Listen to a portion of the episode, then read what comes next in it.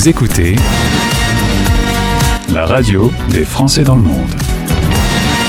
L'artiste du jour. Nous oscillons entre le bien et le mal. Personne n'est tout à fait innocent. Personne n'est tout à fait coupable. On va vous parler de Iceberg, le premier roman de mon invité, qui a déjà connu plusieurs pays, plusieurs continents, plusieurs cultures. Voici Asley Aboa. Asley, bonjour. Bonjour. Content de t'accueillir, c'est ta première interview en tant qu'autrice. Hmm. Merci. Alors, est-ce que tu as bien dormi cette nuit euh, Oui, ça va. Pas de panique, pas de panique du fait de répondre à une interview. Non, ça va.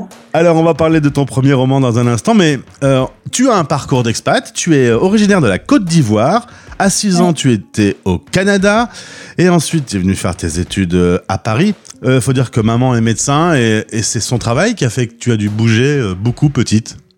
Oui, exact. elle, a fait ses, enfin, elle a repris ses études au Canada en épidémiologie, ce qui nous a fait déménager. Et ensuite, elle est revenue en France pour travailler en tant que médecin. Donc voilà.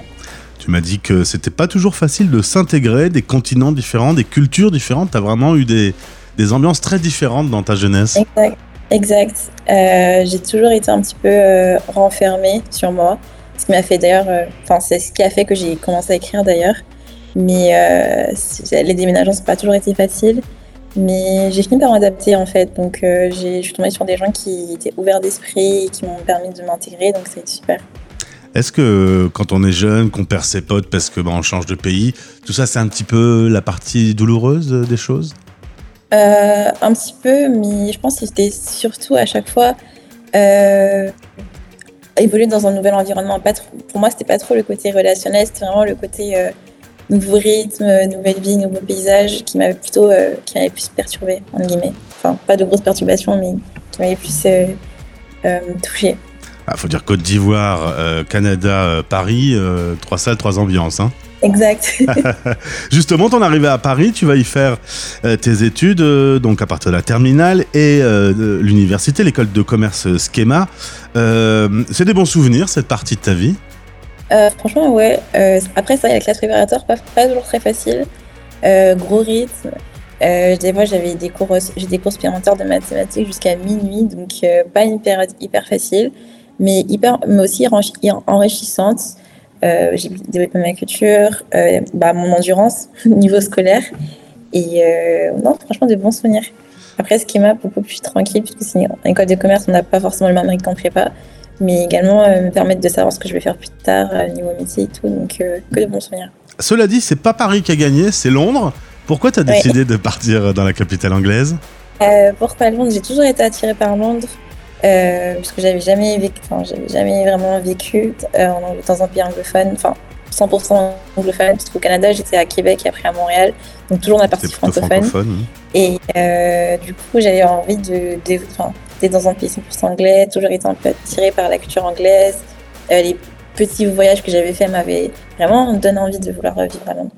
Alors tu fais un travail, des audits légaux externe, tu, arrives dans les entreprises, tu fais des audits. Euh, tu t'es installé à Londres euh, il y a quelques mois seulement, cet été. Euh, tu t'es installé où à Londres et, pourquoi dans ce quartier? Euh, Je me suis installée à Shoreditch parce que c'est un quartier vivant, animé. Donc beaucoup d'endroits où sortir, beaucoup d'endroits où manger, puisque j'adore manger. et également près de mon travail, puisque je suis pas très loin en bus, donc hyper facile également. Ah, beaucoup de Français qui vivaient à Londres ont décidé de rentrer en France ou de changer de pays d'expatriation. Il y a le Brexit, il y a l'inflation. Euh, ça t'a fait douter un peu de, t'installer à Londres ou pas? Honnêtement, non, parce que je savais vraiment que je voulais changer. Je me suis dit, je suis encore jeune, donc euh, j'ai le temps de, de voyager, dans, de découvrir d'autres pays et de vivre, euh, commencer ma carrière un peu partout, donc euh, pas du tout. Ça t'a pas freiné. Et, aujourd'hui, tu es, heureuse de ces premiers mois à Londres? Il y a eu des choses qui ont été difficiles, particulièrement difficiles ou pas vraiment? Non, j'ai été très bien entourée par ma famille, mes amis et tout, donc euh, non, pas du tout. À quel âge tu commences à faire des mangas? À écrire des fanfics J'ai commencé à écrire des fanfics il y a 9-10 ans. Euh, à l'époque, euh, c'était très populaire, donc peut-être qu'il y en a qui vont se reconnaître dedans. Mais euh, les fanfics sur Naruto, Captain Tsubasa, etc., j'en ai écrit pas mal. Donc c'est comme ça que j'ai commencé vraiment à écrire. Justement parce que parfois tu étais dans des pays nouveaux et que tu étais un peu seul, c'est l'écriture qui t'occupait en fait? Ouais, l'écriture m'occupait beaucoup. Je lisais beaucoup de mangas également. Euh, et donc, euh, j'ai commencé à découvrir cet univers euh, comme, en lisant des mangas, parce qu'à l'époque, je faisais des scans sur Internet. Il y avait tout le côté, le côté de la fanbase qui écrivait des, histoires, etc. Je me suis intéressée. J'en avais lu qui était, que j'avais trouvé pas mal à l'époque, avec le recul. J'en ai relu récemment. Elles sont pas, si bien que ça.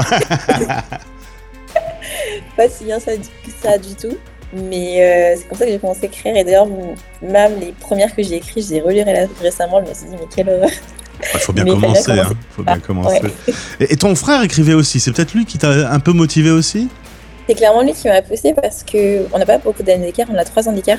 Mais quand j'avais. Euh, on a toujours été très proches. Et quand j'avais 5-6 ans, il écrivait déjà énormément, genre il avait de super bonnes notes au cours de français et enfin les exercices euh, à l'école, on devait enfin terminer d'écrire euh, écrire une histoire à partir d'un texte ou des descriptions. Et il était super bon à ça, il avait carrément écrit son premier livre, on avait déjà il avait déjà 11 ans, 12 ans, il avait déjà écrit un livre, enfin, une petite histoire, une, courte nouvelle. Et ça m'avait et je le voyais vraiment comme mon modèle. Pour moi, ça a été juste une évidence d'écrire comme lui, en fait. Alors, c'est un peu une histoire de famille parce que euh, ton frère t'a poussé à écrire et c'est ton père qui t'a poussé à terminer Iceberg, ton premier roman. Exact. Euh, mon père euh, lui-même, bah, il est très intellectuel, il a eu son en, en, droit. Et il écrit lui-même, il a écrit d'ailleurs son premier lui-même sur, sur le droit. en Côte d'Ivoire et donc il voyait que j'écrivais enfin pas c'était pas mon premier d'ailleurs il voyait que j'écrivais beaucoup mais que j'avais jamais rien terminé. Et là, c'était la première fois d'ailleurs qu'il commençait à lire quelque chose que j'avais écrit. Donc, euh, ouais, il m'avait poussé à me motiver à le terminer et tout. Donc, euh, je, le remercie, pour ça. Alors, premier roman, c'est un polar où les intrigues se croisent. Ça s'appelle Iceberg. C'est aux éditions G d'encre. Joli nom d'édition. Je salue d'ailleurs Sarah Martinez qui nous a mis euh, en relation et qui nous a permis de nous rencontrer aujourd'hui. Qu'est-ce que tu peux me dire sur l'intrigue de Iceberg? L'intrigue de Iceberg. Euh, Iceberg, autour d'un homme, Paul. Donc, Paul, un, homme simple, euh, une vie simple, toujours en apparence, mais il s'est menacé depuis un an. Donc, euh, il s'est menacé depuis un an. Il n'a pas très l'air de savoir ce qui lui arrive lui-même. Et il face à cette voix qui lui parle, qui a l'air de savoir ce qu'il a fait sans que lui-même en soit conscient. Donc, il cherche à savoir au long du livre qui le menace. Et pour cela, euh, il est aidé par une femme que son meilleur ami lui a présentée, enfin, lui a fait rencontrer pour aider à retrouver cette personne euh, qui lui harcèle, ceux ou, ces personnes qui lui harcèlent. Euh, L'intrigue est posée. on est dans un univers d'intrigue. Est-ce que Stephen King ou certains films que tu as pu voir, des Misery ou d'autres inspirations, font partie de ce livre? Ce qui m'a inspiré le plus, je pense que c'est du manga. Euh, j'ai lu beaucoup, enfin quand j'ai lu beaucoup, enfin je suis beaucoup intéressée par des livres de suspense, euh, de thriller, enfin de thriller type Agatha Christie, Stephen King, c'est sûr. Mais ce qui m'a vraiment le plus inspiré pour euh, mon livre, c'est un manga qui s'appelle Jojo Bizarre Adventure. Et en fait, mon livre se passe sur 24 heures. Et j'ai beaucoup été inspirée par un des, épisodes qui se passe exactement sur également 24 heures, où on voit plusieurs personnages plusieurs personnages dans ces 24 heures euh, par rapport à du coup l'histoire qui se terminait. Donc c'est vraiment ça qui m'a pu s'inspirer. Et ça pourrait devenir un film. Il y a déjà eu euh, Titanic, ça pourrait euh, être la suite. tu le verrais en, adapté au cinéma? Au cinéma, pas forcément, mais en série, oui, parce que chaque fois que j'écris mes, mes chapitres, je pense à l'adaptation en série. En fait, dans, ma, dans, dans mon esprit, J'imagine chaque chose comme une série, parce que j'ai d'ailleurs plus de séries que de films. Et chaque chapitre, c'est comme par exemple un épisode d'une série. Comment j'imagine en fait. Eh ben, Amazon Prime ou Netflix, j'ai les coordonnées de mon invité, je peux vous les transmettre. Hein, elle a une bonne thématique. Euh, Aujourd'hui, bah, tu as ton boulot et t'es écrivaine également. Euh, T'aimerais bien ne pouvoir qu'écrire, ce serait un rêve?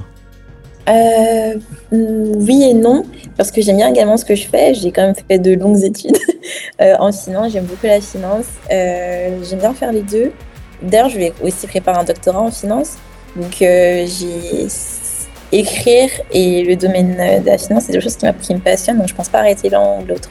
Et puis tu as 24 ans, tu as la vie euh, devant toi. Exact. On ne sait jamais ce qui peut se passer. Personne n'est tout à fait euh, responsable de ce qui lui arrive. Euh, Dans ton livre, personne n'est complètement coupable.